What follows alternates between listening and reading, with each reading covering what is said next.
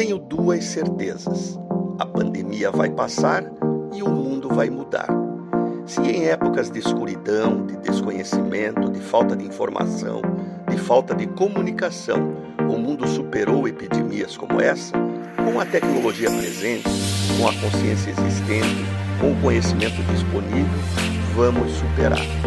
Só não sei o tempo que vai levar um, dois, seis meses, mas vai passar.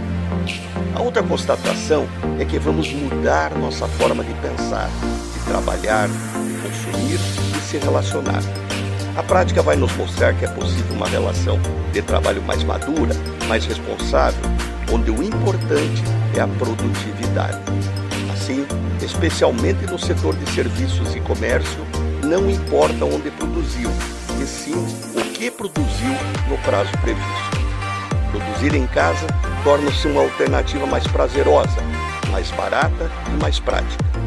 O comércio eletrônico dispara, com os correios entregando mercadorias e os deliveries entregando comida, podemos nos dar ao luxo de receber tudo em casa, sem deslocamentos como fazíamos no passado. Por fim, a forma de se relacionar. Como tudo isso vai nos estimular a estar mais em casa, fatalmente e felizmente vamos estar com quem amamos.